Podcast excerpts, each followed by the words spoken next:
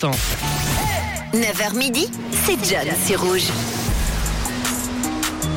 Et aujourd'hui, pour terminer ce 9-12, j'avais envie de vous faire découvrir un artiste sur lequel euh, je suis tombé. Je suis tombé euh, la semaine passée en baladant sur Apple Music. C'est un artiste suisse, il s'appelle Ben Dolicht et juste avant 2023, il nous balançait ce titre sur lequel je suis tombé.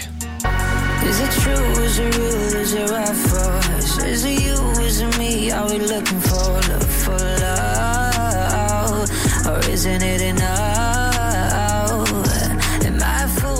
Le titre s'appelle Come By. On est dans un univers euh, pop, R&B, vous l'entendez? Un bon petit son?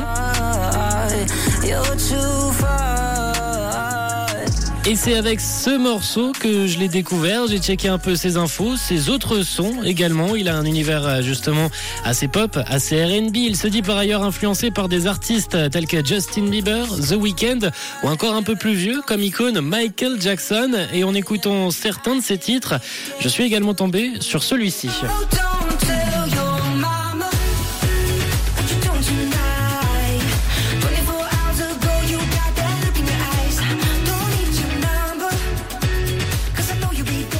Celui-ci, il s'appelle Violent Things et ça a été un joli succès. Il l'a sorti en 2020 avec un, joli petit carton atteignant une certaine popularité, avec un peu plus de 12 millions d'écoutes tout de même, euh, lui permettant également de devenir un nom régulier dans certaines des grandes radios européennes en 2020, notamment, notamment du côté de l'Angleterre où il a su créer une petite fanbase, une partie de son public. C'est donc euh, Ben Dolic que je vous propose aujourd'hui comme euh, proposition, comme petite découverte, ma découverte à moi, ma découverte musicale de ces derniers jours, de ces dernières semaines.